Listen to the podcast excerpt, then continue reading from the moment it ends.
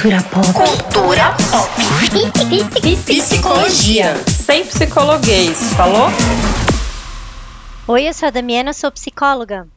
Eu sou a Felopes, psicanalista, e esse é o Psycho, o nosso podcast sobre psicologia e cultura pop daquele jeito que a gente gosta.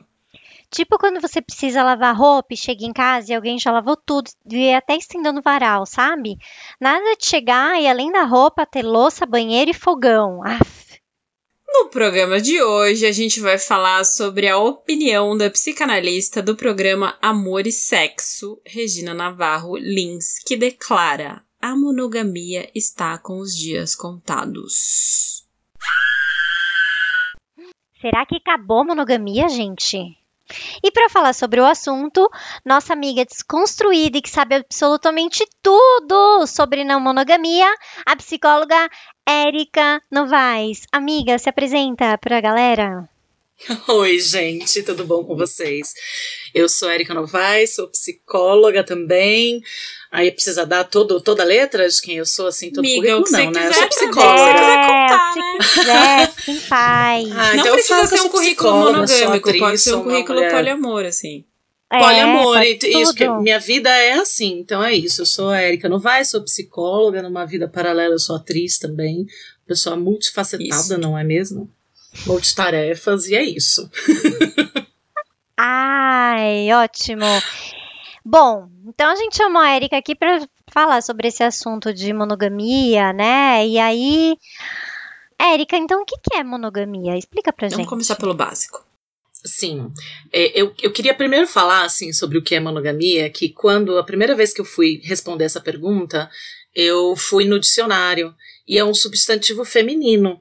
E aí eu fiquei muito chocada de pensar que é um substantivo feminino e que é uma estrutura de poder sobre, sobre o corpo feminino.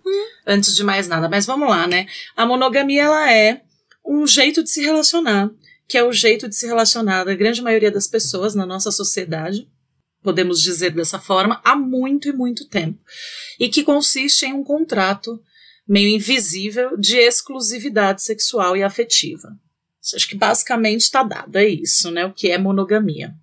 E aí, Érica, quando a gente fala de monogamia, né, a gente sempre fala muito mal dos seres humanos, porque a gente não consegue ser monogâmico. E aí pega os exemplos clássicos da arara azul e de um pinguim lá, sei lá qual, que são os é bichinhos que a vida inteira. É, Fernanda, você, ó, que vê, que, que aí todo mundo tem essa visão romantizada, né? A arara azul fica com o mesmo companheiro, mesma companheira a vida toda, e o pinguinzinho também.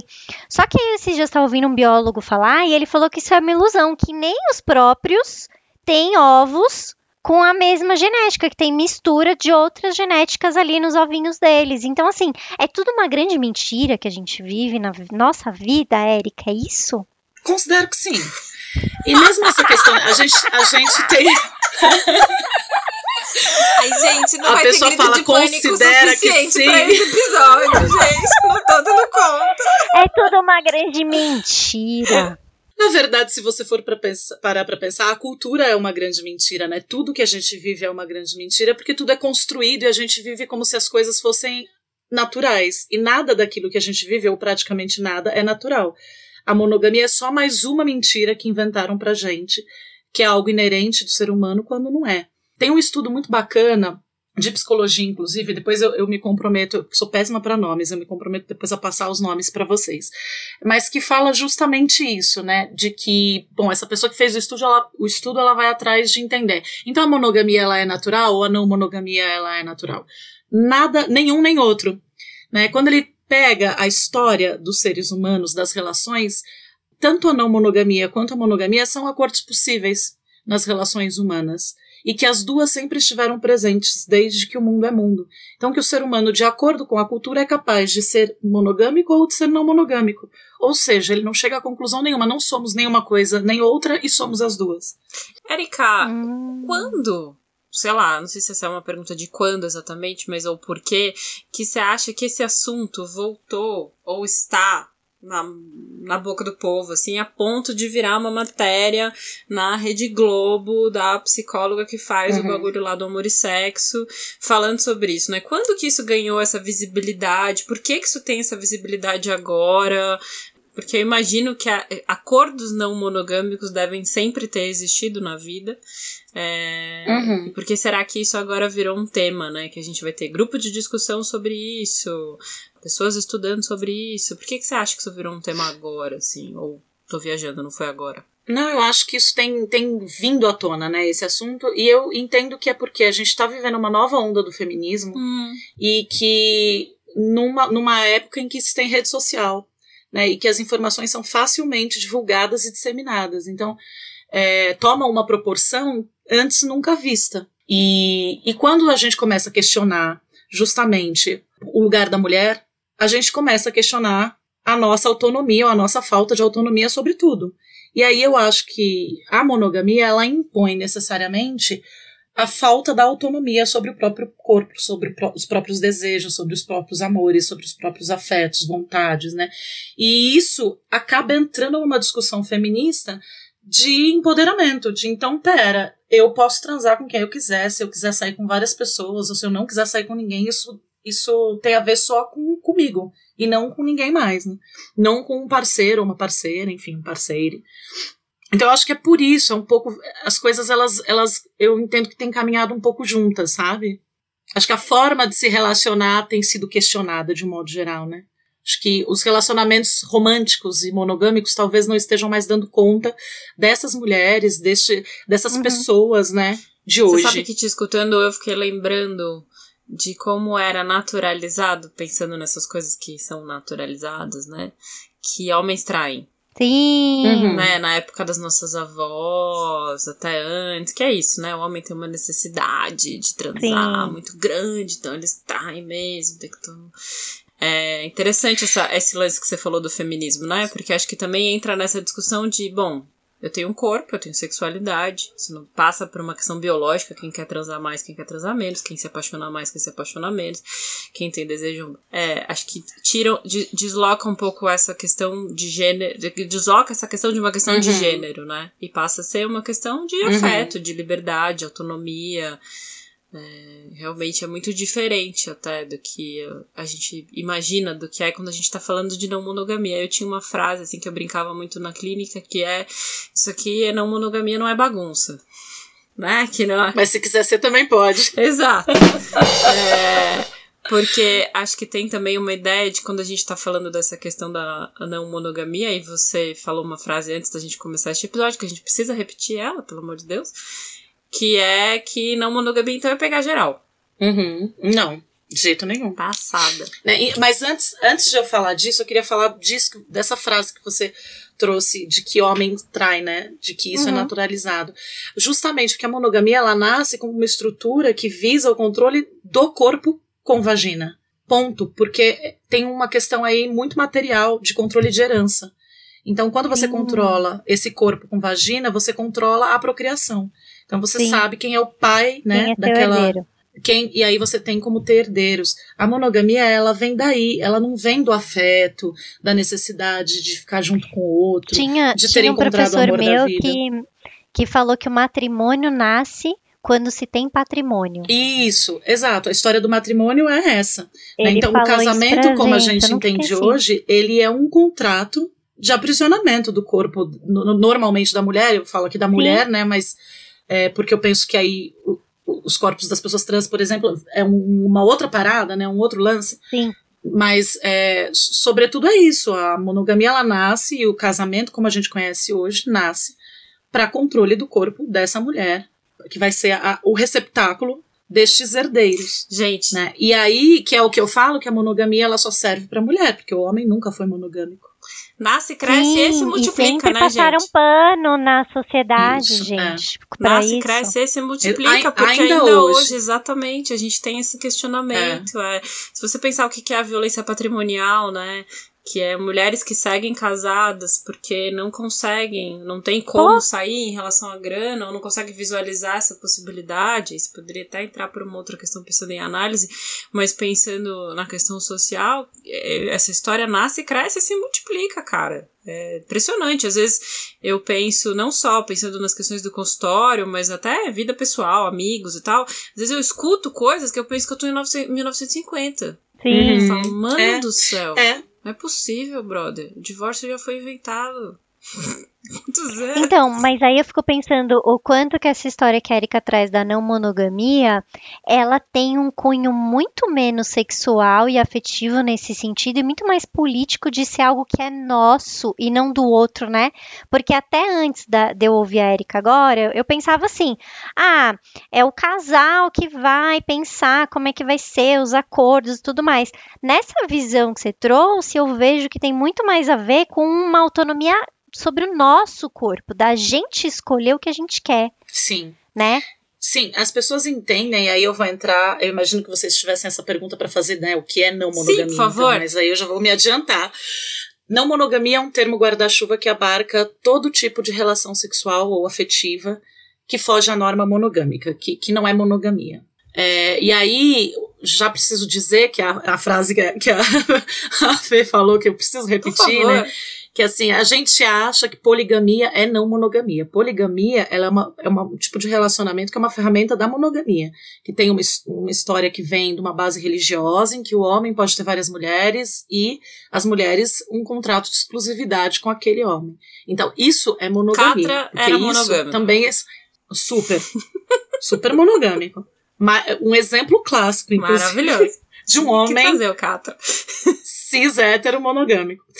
Enfim, e uma outra coisa que as pessoas consideram não monogamia e que não é não monogamia são os relacionamentos abertos. Gente, isso! Eu não, não tô acreditando, acreditando. Nisso. Agora o, o Adriano vai matar, porque meus negocinhos do som tão louco assim. Mano, como gritar. assim relacionamento aberto não é não monogâmico, Erika? Explica essa parada. Bom, se a gente for parar para pensar, dessa, partir dessa perspectiva de que a não monogamia ela visa a autonomia sobre o próprio corpo, sobre os próprios desejos, quando você tem que a, isso que você traz, né, Dami, um casal que resolve porque querem abrir a relação, normalmente começa assim, né? Ou porque tá muito tempo juntos e querem uma novidade na relação, ou porque o relacionamento esfriou, ou porque N motivos, eles vão e abrem a relação com uma série de acordos limitantes. Né? Então, pode sair com outra pessoa, mas só no carnaval. Pode sair com outra pessoa, mas é só sexo. Pode sair com outra pessoa, mas não pode tomar a iniciativa. Tem essa que é uma clássica. Como assim? Pode. Ah, não pode tomar iniciativa. Só se a outra pessoa vier. Só se for uma coisa assim, rolou. Gente, sabe o que tá Entendeu? aparecendo? Fala de seguro pro seguro te pagar quando rouba o seu carro? Isso! Eu tô lembrando do seguro da máquina fotográfica, porque era assim, tipo, as cláusulas eram tão grandes que se você, pro cara te pagar o seguro da máquina fotográfica, você tinha quase que dizer que o cara botou a arma na sua cabeça, assim. Por isso que ele roubou, não foi porque eu esqueci a mochila no, no, no café, não. Foi... Gente, mas é um lugar muito confortável. Se eu fosse abrir meu relacionamento, certamente eu ia usar essa cláusula. Só tem que ser se alguém chegar, bater nas portas da sua casa, entrar na sua sala e vir falar com você. Isso. que diminui muito as chances, Como né? Assim? Exatamente. Essa é maravilhosa. É tem uma outra clássica que é para pessoas bi, né? Casais em que a mulher é bi, por exemplo, um casal cis, né? Em que a mulher é bi, o cara fala pode, mas só pode sair com mulher. Pensa ah, na é desvalidação machista, que né, é gente? do sexo entre mulheres, enfim, aí tem uma Nossa. série de. Mas isso é muito comum nos muito relacionamentos comum. abertos. Esse é o que eu mais muito. Pode, Exatamente. claro, com mulher. Sim, isso com é homem, bem comum não, mesmo. Né? Então, assim, tudo isso tudo isso é monogamia porque continua cerceando a autonomia do outro sobre o próprio corpo, sobre os próprios desejos. Então é monogamia. Mas, gente. Porque a gente tem. Do outro, de uma forma geral. Do aí outro. a gente. Aí, aí a gente considera tanto quem tiver ali. Mas, gente, Isso. Porque, porque você está me falando dessas regras, eu acho que às vezes tem também um controle maior quando é em relação ao corpo da mulher, né? Sim, sem dúvida nenhuma, porque a gente vive numa sociedade misógina e machista. Aí, obviamente, que essa mulher vai ser muito mais cerceada e se sentir muito mais cerceada do que o cara que tá ali, que vai, nossa. Agora, uma, uma coisa que é muito comum de relato de casais que abrem a relação e acham que estão sendo super não monogâmicos com isso, super desconstruídos, que eles abrem muitas vezes por uma demanda do cara, e aí a mina Hum. vai e pega geral. E aí esse cara fica, fala: como assim não? Tô muito chateado, não dou conta. Na verdade, tem aí o quê, né? Uma, até uma certa inveja de falar. Ele achou que ele fosse sair, fosse pegar todo mundo e que ela fosse comedida, santinha, comportada. E não foi isso que aconteceu. E aí ele quer. Não, vamos fechar, vamos fechar, vamos fechar, não dou conta, não dou conta. Né? Então, isso também Re- é outra coisa muito comum. Recentemente o Xande falou sobre isso, né? Uns stories falando sobre é, que- questões de casal, de casamento e tal, sei lá. E aí ele falava sobre isso, sobre o risco que é você abrir o relacionamento num momento de crise. Vamos, vamos Uhum. abrir o relacionamento pra salvar Uhum. o casamento. E dessa diferença de timing, né? De quando um começa ir para os outros relacionamentos e o outro ainda não, ou enfim, como o impacto que isso pode ou não trazer dentro deste relacionamento, né? Eu, Uhum. eu fico pensando assim que quando a gente tá pensando em crise, que eu acho que não é a questão aqui exatamente, mas é, tudo que você botar vai piorar. Ah, vou engravidar porque estamos num Exato. momento ruim. Não vai, não vai ser bom, senhora. Vou mudar de casa. Vai ser ruim, senhora. A senhora ainda vai ter que pagar a reforma. É, vou, vou abrir o relacionamento. Brother, tá tudo ruim, você ainda vai abrir o relacionamento. Você vai lidar com mais uma coisa. É, mas enquanto eu tava te escutando falar sobre essa questão dos. Bom, tem a ver com autonomia, beleza? Enquanto houver um acordo, a gente ainda tá falando de um contrato monogâmico. Uhum. Tem mais a ver Isso. com autonomia do que com alguma, alguma nomeação. Então, mas aí eu então, fico né? com uma pergunta, lembrando do episódio do Tem Que da Paula, que é: existe relacionamento sem acordo? Não, não existe, mas a questão é, eu acho que não existe. Mas eu acho que você tem que pensar sempre do a serviço de quê? Eu adoro essa pergunta. Para tudo na vida. A serviço de que está este acordo? Está a serviço de eu cercear o outro em algo que é só do outro, como por exemplo o desejo sexual dele? Ou está a serviço, por exemplo, de uma manutenção ali da casa? Ou está a serviço Dá um do exemplo. que está a serviço? Por exemplo, a gente estava até falando um pouco disso, né? Assim, o casal que tem filhos, que mora juntos, e aí um deles, casal não monogâmico, sem acordos limitantes, lindos, eles são anarquistas relacionais, eles são perfeitos, eles são maravilhosos, não tem hierarquia de casal, é tudo lindo. É um casal modelo, assim, né? Aí um deles quer sair com uma outra pessoa, com uma outra relação, um outro afeto que tenha, mas tem uma questão de logística familiar. Tem crianças para serem cuidadas, que essas crianças elas precisam de alguém para cuidar, para ser, né? Pra, elas precisam ser olhadas. Tem uma, um andamento de uma casa para rolar. Esta saída, ela impacta neste andamento? Sempre um tanto vai impactar. Mas o outro está de acordo com esse impacto? Ele está pronto para receber esse impacto naquele momento? Como por exemplo, ó, vou sair hoje às seis da tarde, tá bom, mozão? Aí a pessoa fala, tá, mas às seis da tarde eu tô trabalhando, eu não tenho como olhar as crianças, a gente tinha combinado que você que ia ficar com as crianças. Não tem como você sair às seis da tarde para um date. Isso está a serviço de quê? Essa pessoa que diz Ah. não tem como, está cerceando a autonomia do outro sobre o próprio corpo? Não. Naquele momento, ela precisa do outro, porque existe um outro acordo que é de familiar, que é familiar, que é de outra ordem, que não é da relação, não é do namoro, que não tem a ver com a, com a, com a relação sexual, afetiva que essas duas pessoas têm entre elas. Tem a ver com um outro contrato familiar que elas têm. Entendi. Entendi.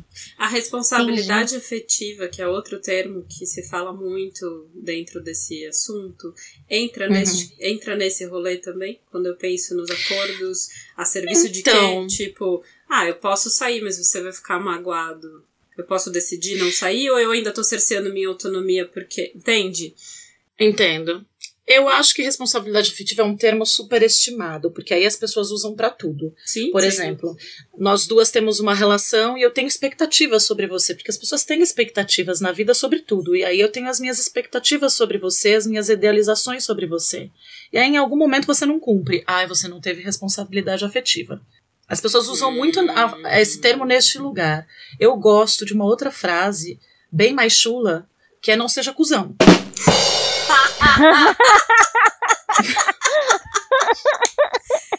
Tá bom, defina Ponto. psicoquê de não seja cuzão. Defina não seja É, cuzão. o que, que Que é não significa seja não cuzão? seja cuzão? Não seja cuzão, por exemplo. Não minta, não, não, não trate o outro com desrespeito, não seja violento, né? Seja claro com os teus desejos, com aquilo que você espera daquela relação, com aquilo que você espera do outro. É, seja claro com aquilo que você está vivendo, né? Também para além daquela relação. Não é que você tenha que dar uma satisfação de, de cada passo que você vai dar, mas tem algumas coisas que talvez tenham que ser noticiadas, como por exemplo, ó, a gente está aqui há 10 anos juntos, só os dois, e a gente tem relações casuais com outras pessoas. Nunca rolou da gente ter uma relação mais estável com outra pessoa.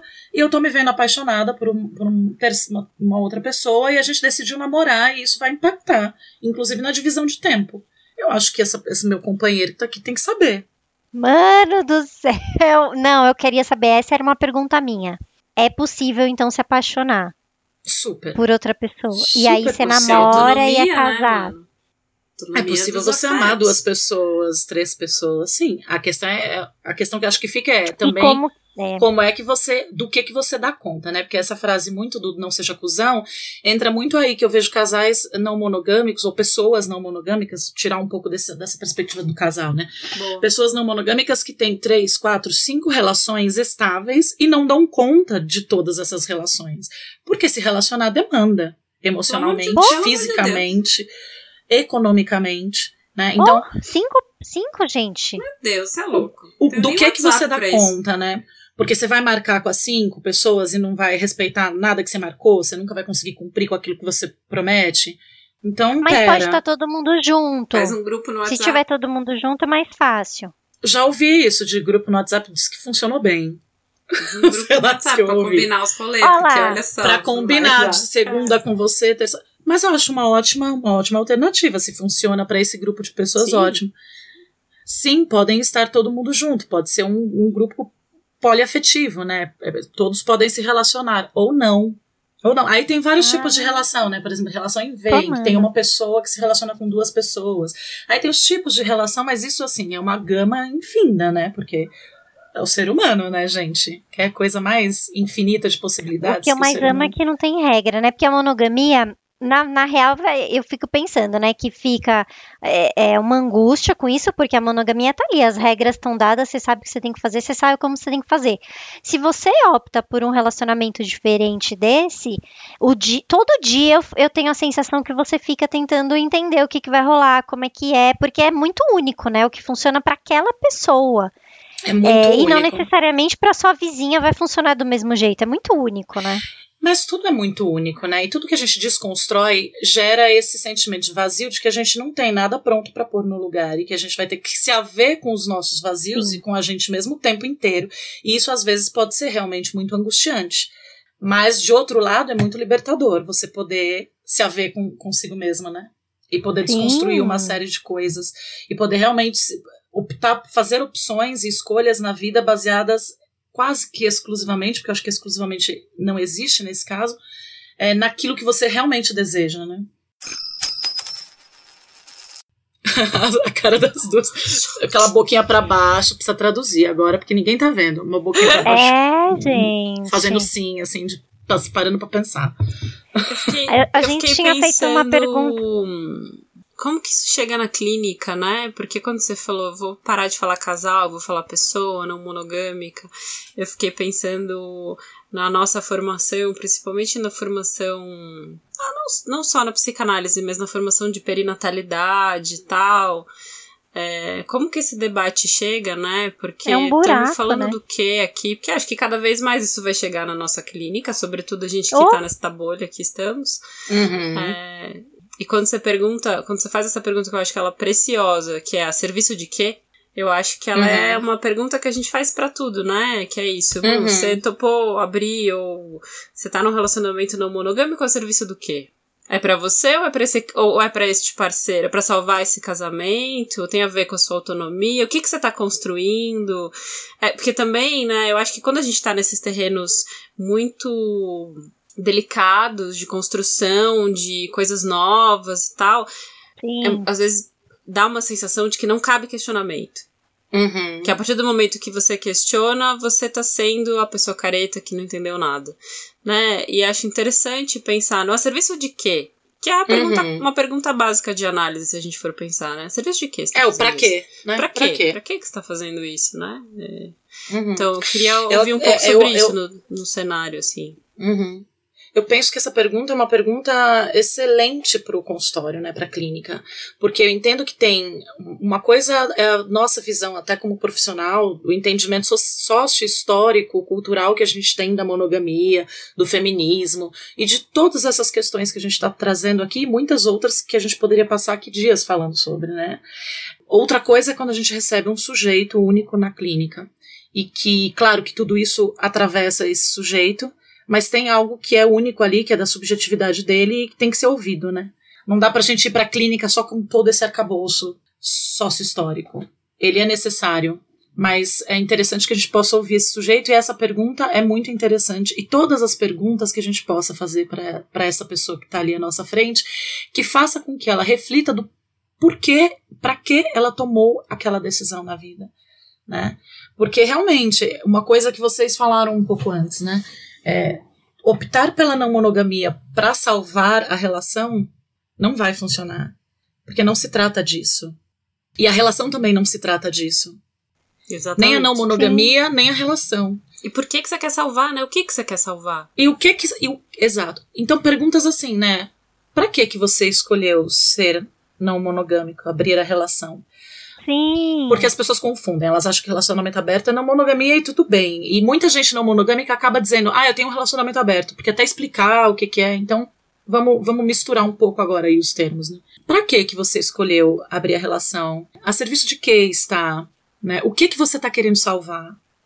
Eu não acho que é ser careta você questionar os motivos pelos quais aquela pessoa está escolhendo qualquer coisa. Esse eu acho que é o nosso trabalho Sim, sim. né? É jogar para que a pessoa possa fazer essa pergunta, na real, né? E, e eu acho que talvez o que dê a certeza para essa pessoa do acolhimento, de que, ah, ó, tá vendo, eu quis ser não monogâmica, tá aí o psicólogo me julgando. Isso. É talvez dizer para essa pessoa assim, né? Olha, eu não entendo. Você pode me contar um pouquinho como que é essa relação que Sim. você tem? Posso perguntar? É, é antes de fazer essas perguntas mais delicadas, assim. Eu posso te fazer uma pergunta? E aí lançar uma pergunta sobre, mas como é que é tal coisa para vocês? Mas como é que vocês fazem quando vocês vão sair? Né? E podendo comer pelas beiradas, sabe assim? Para que a pessoa se sinta acolhida e sinta que você tá interessado naquilo, que você não tá só jogando um julgamento para cima dela. Porque também existe, né? Tem Sem dúvida. muito julgamento, porque eu penso que a- quando a gente fala de não monogamia, é algo que está tão arraigado, é tão estrutural, que pega assim de um jeito tão inesperado nas pessoas ainda, inclusive nos profissionais, né? Que pode ser que aconteça desse profissional simplesmente não saber, li- não saber lidar com Sim. essa informação. É por isso que a gente pensou como é que é isso no cenário da parentalidade, né? Porque eu fiquei pensando, é, a pessoa não monogâmica chega no consultório pra levar a criança que tá fazendo xixi na cama e aí conta como é o relacionamento pro psicólogo que atende criança, já Isso. virá um problema. É, porque assim, Então, né? mas aí eu Não acho tem que esse boas psicólogo, referências ele parentais. Isso. Mas aí talvez esse psicólogo precise se perguntar a serviço de quê? Que ele acha que ter boas. é, é, O que que são, né, boas parentais, referências, o- meu Deus? é, boas referências parentais é o que que é? E tem uma coisa de moralismo, né? que Super, quando uma né? pessoa fala que não é monogâmico, tá todo mundo, ai, nossa, gosta de transar com geral. Ah. E é a mesma coisa do- das pessoas que falam que são bi. Nossa, esse daí quer com todo mundo, que não tem nada a ver com isso, né? E aí. é, isso distancia também a pessoa na clínica, né? Porque você não tá ouvindo essa pessoa, você tá ouvindo um julgamento do que você acha que deveria ser uma relação. E, e não é seu papel, né? Porque não é você que tá se relacionando. Exatamente. Então, é, você falou tudo, acho que não tem mais nada pra completar. Porque é isso, né? Não é o nosso papel, não é esse. Acho que é isso. O papel do psicólogo não é esse, e em qualquer situação, independe se monogamia, não monogamia, enfim. E aí, quando a gente fala de parentalidade, é curioso que dentro da humanização, principalmente, a gente adora usar aquela frase It takes a village to raise a child. Né? É preciso uma vila inteira para cuidar de uma criança. Mas a gente encerra as relações e as famílias na família nuclear, papai, mamãe e filhinhos. Cada um O na tempo sua casinha. inteiro a gente faz em que isso. cada um more na sua casinha. Verdade. Não, ter- não- Isso. não se relacionem entre eles. No máximo, chame os pobres dos avós, né? Que, É. que tão... O que, que é essa rede, né? Parental. Quem que pode fazer parte dessa rede parental? E por Eu que, que essa um rede caso- não inclui afetos e relacionamentos sexuais? Então, né? eu queria muito, se der tempo, contar um caos Vai? Pode ir? disso, Por assim. favor! É, teve uma, uma família que se encontrou com outra e tinha uma criança no meio disso. Bom, vou, vou primeiro especificar, né? Uma família que era composta de papai, mamãe, crianças e namorado da mamãe. E outra família que era composta de um casal não monogâmico com, com crianças, mas não tinham relacionamentos é, estáveis com outras pessoas e as crianças não sabiam dessa não monogamia. Então essa criança mais velha pergunta quando se depara com, essa, com esse outro modelo de família: Mas espera, quem é o pai das crianças? Ah, é fulano. E quem que é a mãe? É ciclana. E aquela outra pessoa? É namorado da ciclana. Ah, mas esse aqui, o papai e a mamãe são namorados? São. E aquele ali também é namorado da mamãe? Também. Ah, tá bom. A criança responde. Ah, mas o que, que você achou, né? A mãe pergunta, mas por quê, né? O que, que você tá pensando? O que, que você achou disso? Eu achei ótimo, tem mais gente pra cuidar das crianças, né?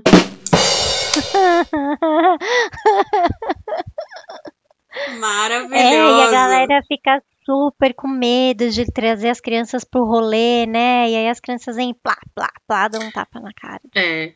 E o que, que a gente está dizendo, né, quando a gente tem medo de envolver os afetos com as crianças, assim, que sexo é uma coisa horrível, que é pecaminoso, então com quem você se relaciona sexualmente ou afetivamente fora do casamento, que horror, Sim. isso é sujo, podre, e Sim. as crianças não podem, em hipótese alguma, ter contato com isso. A É gente verdade. segue num modelo muito arcaico da traição. Sim. E da culpa cristã, e enfim, todo A esse mentira rolê da nunca mentira. é, né, gente? A omissão, a mentira, sempre fica ali, a criança saca muito que, não, que, que tem coisa rolando ali que não, tão, que não tá sendo dita. Mas eu tenho uma Sim. pergunta aqui que foi encaminhada por uma ouvinte maravilhosa que falou que queria que a gente falasse sobre Ela queria.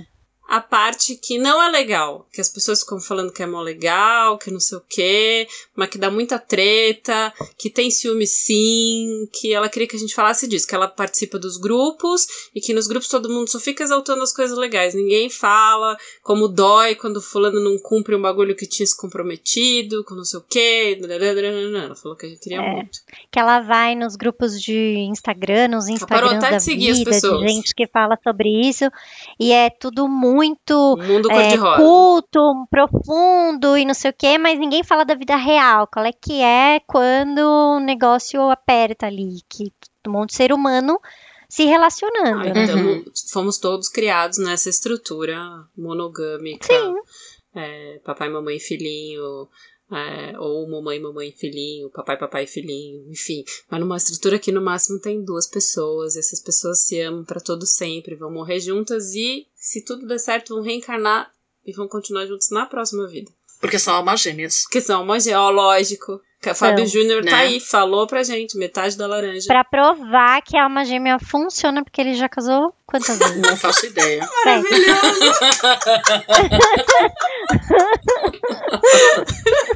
É que ele ainda não achou, gente. Ele tá competindo com a Gretchen. Tá procurando. Maravilhoso. procurando. Ele tá Então, procurando, fala aí, eu verdade. quero ouvir o lado B dessa parada. Eu acho, primeiro de tudo, que as pessoas elas vão para a não monogamia pelo motivo errado. Porque quando você tem um entendimento político do seu corpo e do motivo pelo qual você tá entrando nessa, fica mais fácil. Pera, então dá um pause. Traduz o que, é o entendimento político do meu corpo. Nossa, agora você pegou pesado. Desculpa. É porque é isso aí dá um outro podcast, né? Assim, o que, que é um corpo político? Eu acho que é, é entender o, o nosso corpo como um corpo político é entender que ele está contextualizado culturalmente, socialmente, politicamente, historicamente. E que ele ser quem ele é, ou seja, ter um pênis ou ter uma vagina, ter seios ou não ter seios, ser gordo ou ser magro, tudo que envolve, né, ser preto ou ser branco, tudo que envolve este corpo perpassa e é atravessado por todos esses contextos. Ter a consciência disso é ter a consciência de que o, o seu corpo é um corpo político e que, portanto, os teus desejos são também. né? Então, quando se tem essa consciência, fica mais fácil. Não diz que fica bom 100%, rosa, que lindo. Diz que fica mais fácil. Porque aí você consegue justamente poder se fazer essa pergunta: a serviço de quê que eu tô com ciúmes? A serviço de quê? O que que tá acontecendo? Deixa eu entender. E aí eu gosto sempre de falar que ciúmes não existe. Ciúmes é um nome que a gente dá para aquilo que a gente não quer lidar.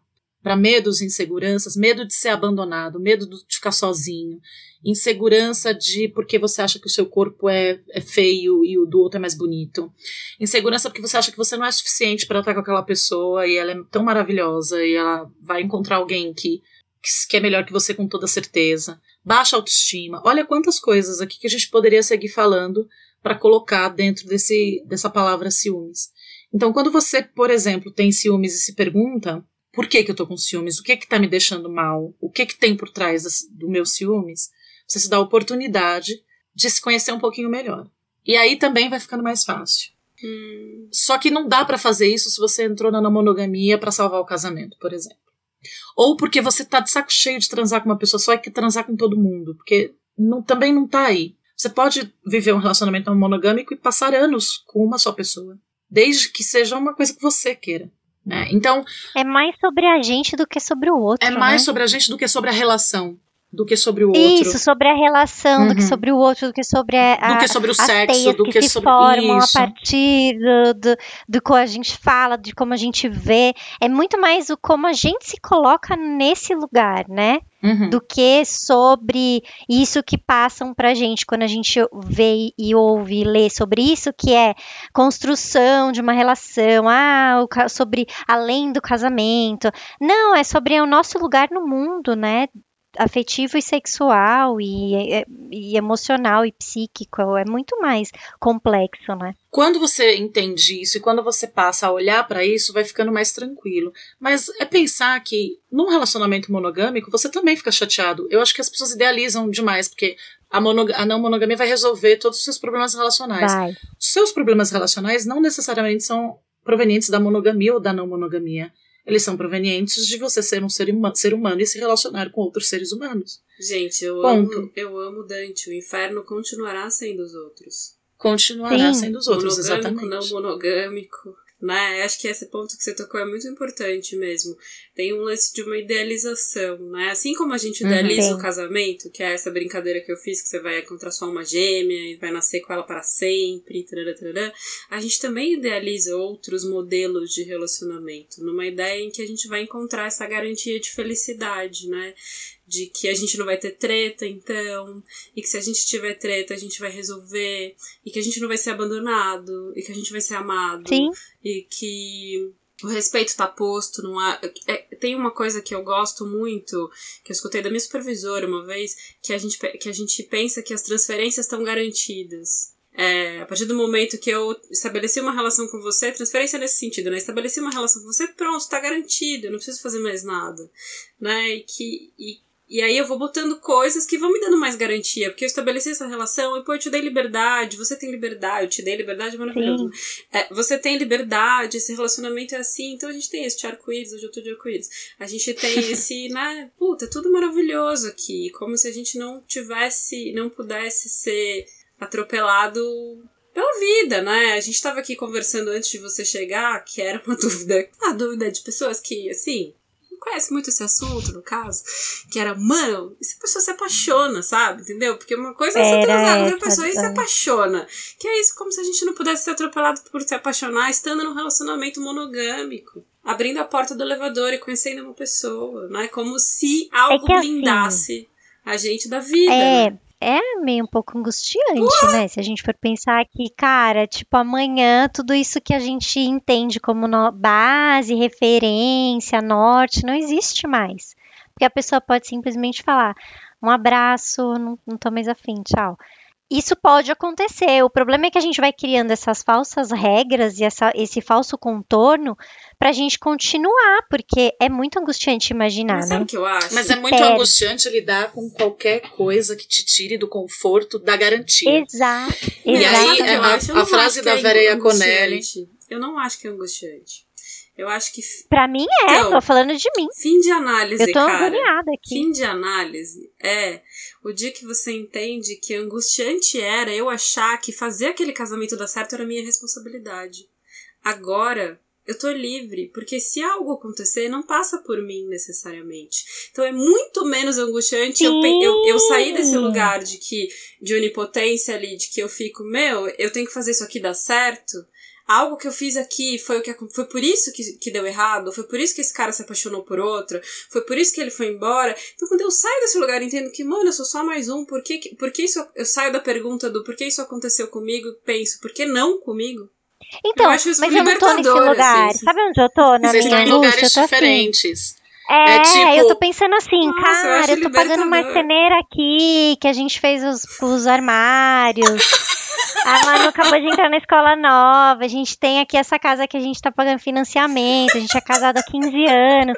Velho, se acabar, olha a bagunça que vai ser. A gente é tão parceira, a gente divide tudo, a gente conversa, não sei o que, a gente busca e leva pra escola. né? De repente eu vou ter que refazer todos os acordos da minha vida, velho. Eu vou ter que começar a sair de balada pra encontrar gente. não, amiga, eu tenho Tinder preguiça. agora, tá tudo Isso bem. que me angustia.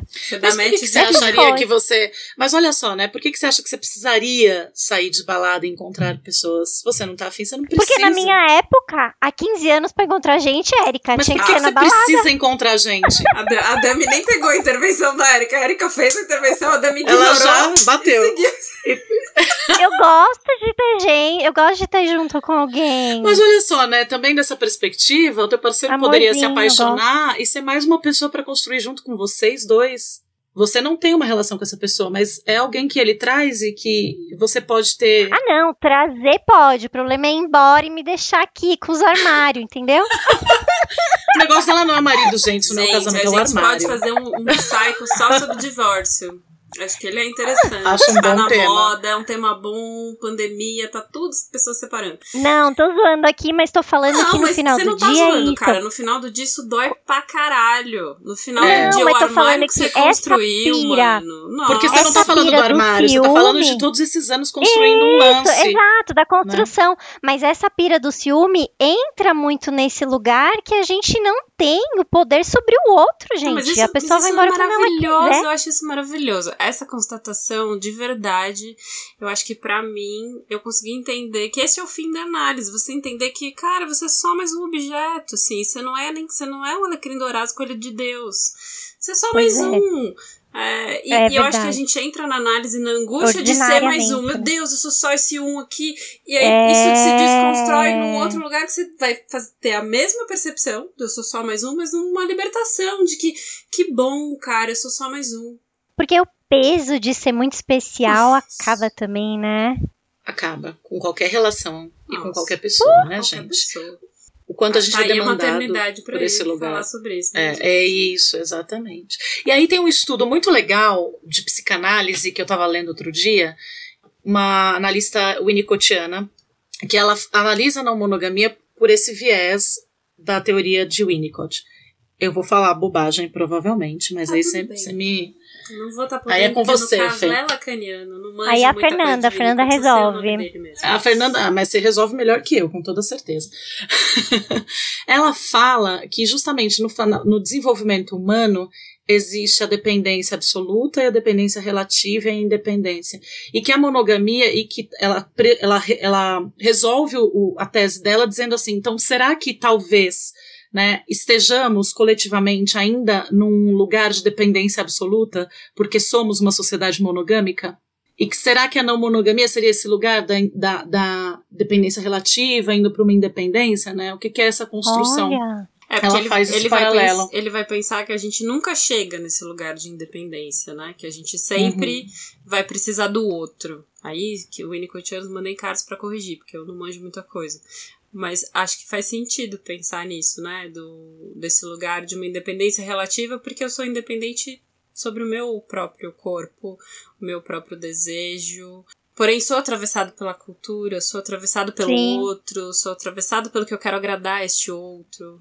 Né? Mas você aí não projeta no outro, em uma única pessoa, tudo aquilo.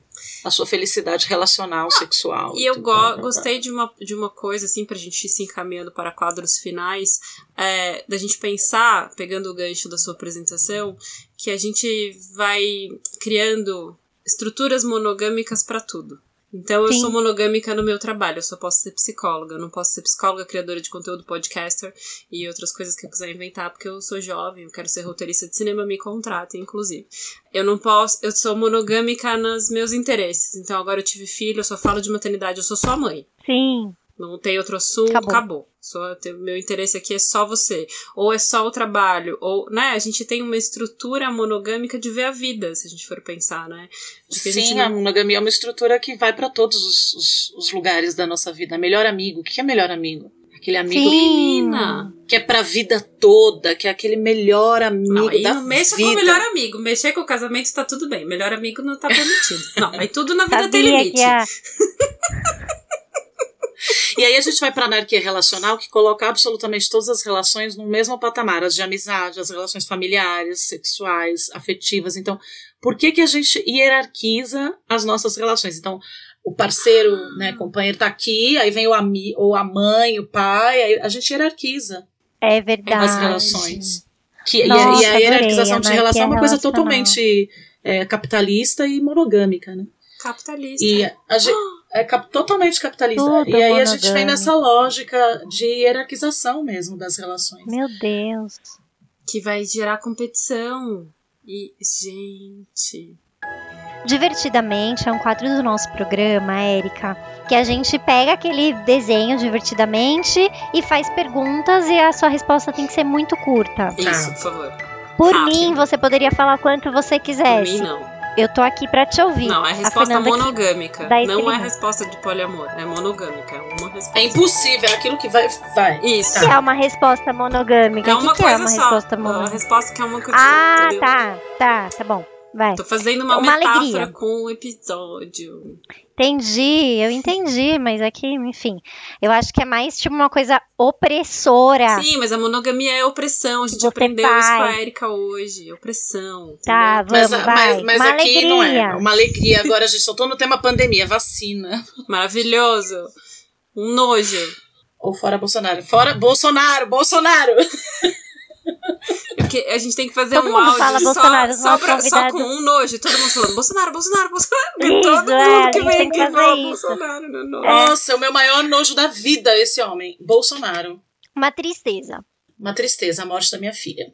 Um- uma memória base. Que é tipo a memória mais antiga que você tem. De mim correndo na praça com o meu padrinho, que foi o cara que me criou, atrás das pombas, crente que eu ia conseguir pegar, levar pra casa cuidar. Jesus, a pomba. Da pomba suja. Suja, suja. Isso seria um nojo pra Isso mim. seria uma um nojo pomba. pra mim É. também. Não mais que o Bolsonaro. Um medo. Medo, espírito. Morro de medo de coisas Ai, sobrenaturais. Também, também. Detalhe, eu sou de candomblé, tá? Nossa senhora, senhora, tá- como você dá tá conta? Gente, desce o santo no irmão, desce o orixá e eu já faço. Ai, gente, pelo amor de Deus. Não, eu não ia dar conta. Eu assim. ia falar, gente, eu ia ficar de olho fechado assim, acaba logo, Gente, pelo amor de Deus. Foi maravilhosa agora. O Zegum aparece, a Erika entra em pânico. Então. Gente, pânico, pânico. Eu começo a rezar: o sangue de Jesus tem poder, o sangue de Jesus tem poder. Aí baixa a católica no. Maravilhoso. Viro irmã, viro irmã crente total. Maravilhoso. Não monogamia religiosa. É. que mais que a gente tem que perguntar mesmo? Eu Já até perdi. Ai, amigo imaginário. Amigo, mas você tinha amigo imaginário? Eu não lembro se eu tinha amigo imaginário, gente.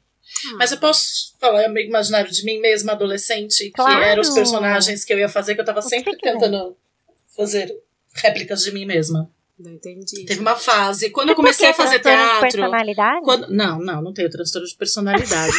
mas.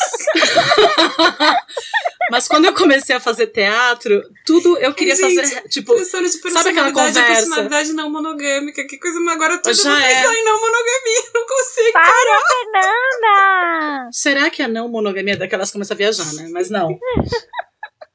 Eu gostava, sabe aquela conversa que você vai ter com o chefe?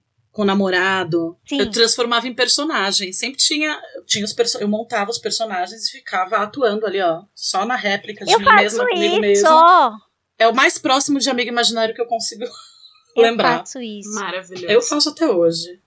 Que rufem os tambores, porque está entrando no ar o quadro Dicas e cartas dos ouvintes. Tem uma, uma carta a Fê já leu no, no meio do programa, né? Que foi a, a carta da nossa Amigo ouvinte. ouvinte que é não monogâmica que teve aquela dúvida lá.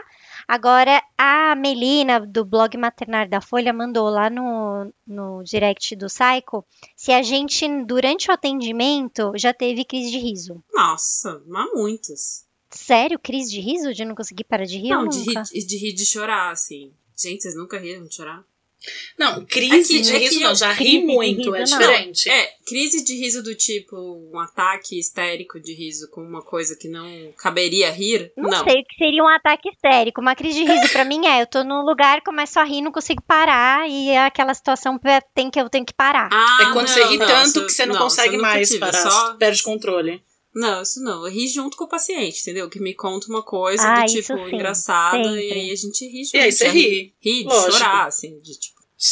Sim. Às vezes conta uma coisa muito, tipo, uma repetição que sempre vem, aí eu começo a rir, aí a pessoa já até me fala, não, eu sei, beleza, não tem problema, pode rir.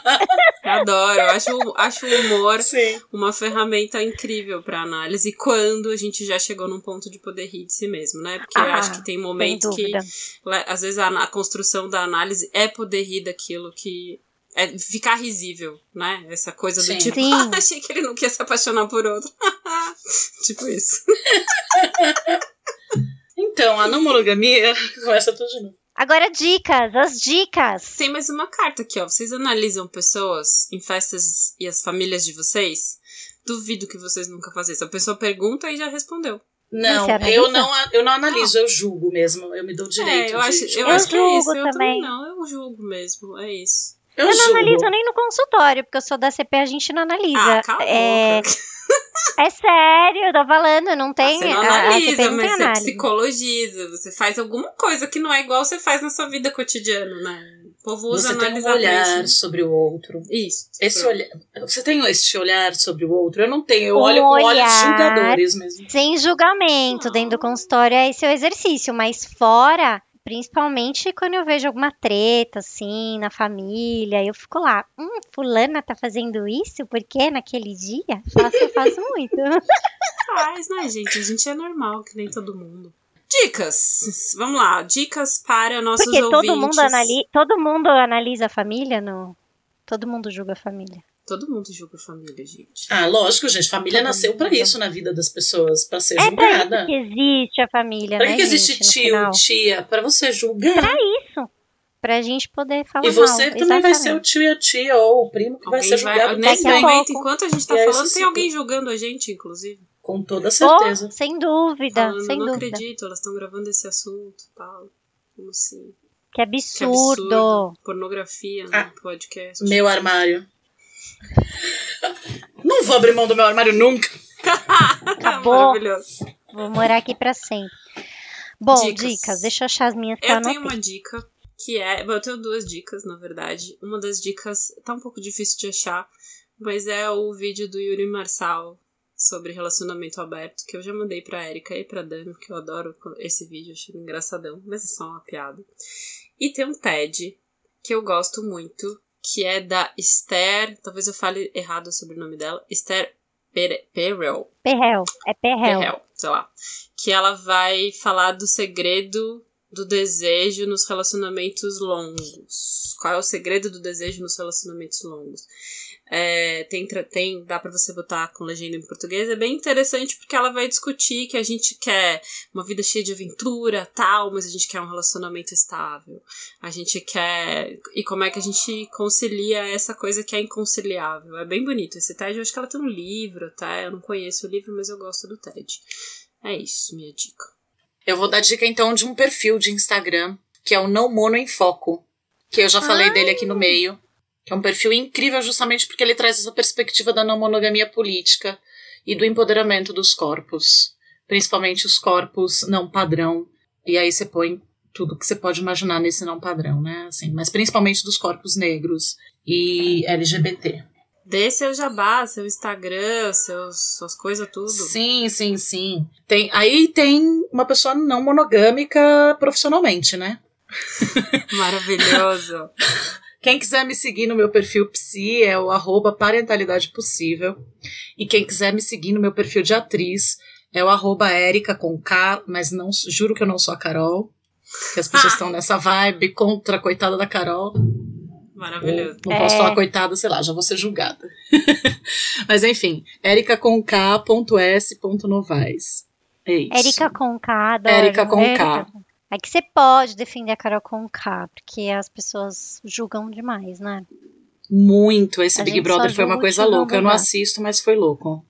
Bom, a Gente, minha- o que as minhas seria um dicas. BBB com relações não monogâmicas, né? Porque as pessoas ficam esperando o casalzinho, ficam Oh, lá. não é tipo o, aquele programa maravilhoso da MTV que chama de férias com o ex? Gente, aquele programa é maravilhoso. Nunca vi. Não é maravilhoso? Maravilhoso. o melhor programa da TV brasileira. Quando Pra eu mim é o melhor reality. Vini, Não tem esse MTV. é o melhor programa. Não, você tem Now? Não sei. Vou descobrir. Você tem Amazon Prime? Tem então lá. tem. Pronto. Lá todo mundo. Lá não tem essa coisa de casalzinho. Você vai ficando. Você tá afim de ficar com alguém um dia, você fica, no outro dia você fica com a outra pessoa. É muito livre lá. Nossa, gente, vejo. divagando, né? Aquele programa do casamento lá. No Netflix. Qual? Amo também. Casamento às cegas. Super também. monogâmico. Zero Gente, mas é o máximo. Eu fico, eu, eu julgo muito esses realities. Eu fico, gente, Eu como- também como- como- amo. como- como- como- Teve uma época que eu assisti aquele e não sabia que eu estava grávida. Não tem nada a ver com o tema. amo. Ai, amo. Eu, como assim? Você chegou no posto de gasolina e teve um nenê? Me poupe. Eu ficava assim. assim. Era É, máximo fazer isso. Adorava. Vai, Dami, suas Amo. dicas. Ó, minhas dicas são: tem uma série na Netflix que chama You Me Her, que é de um. Deve ser zoado. Por quê? Porque tem regra. Agora eu me liguei. Tem várias regras, eles não podem ser livres. Então já, já não é relacionamento aberto, porque eu aprendi hoje aqui. Mas eles são um É isso, trisal, mas eu acho legal assistir. Pra quem nunca teve contato com a não monogamia, tem muita gente que, que vira não monogâmico, mas começa assim, com relacionamento aberto, aí começa a ler a respeito, começa a se, entender a importância disso pra si mesma. E por aí vai. Eu acho, inclusive, isso que você está falando muito importante, porque a gente tem que pensar que todo mundo tem uma base monogâmica, né? A nossa geração, Uhum. pelo menos, tem, porque a gente nasceu nos anos 80. E que a gente vai se desconstruindo, né? Não vamos começar já nesse é, é, lugar de consciência super integrada, de entendimento e respeito e, e compreensão interna. Eu acho que vai começando aos poucos mesmo. Eu acho que é uma. É. uma Tá tudo bem, Dami. Pode ficar com Tá tudo bem, armários. é. E talvez nem chegue nesse lugar aí, né, tão lindo. Tem, inclusive tem muita gente podre, Talvez né? não. Que é não monogâmica e é. Deve ter. No mundo, né? Muito bom, amiga. lugares. Amamos. Nossa, aprendi muitas coisas. Ai, eu amei, Amei. também. Ah, gente, eu adoro falar disso, porque tem tanta coisa pra falar. Obrigada. Obrigada, Erika. Foi muito maravilhoso. Gente, muitíssimo Beijo. obrigada. Amei, amei, amei. Adoro, adoro o podcast de vocês, gente. Ai, obrigada. Beijos.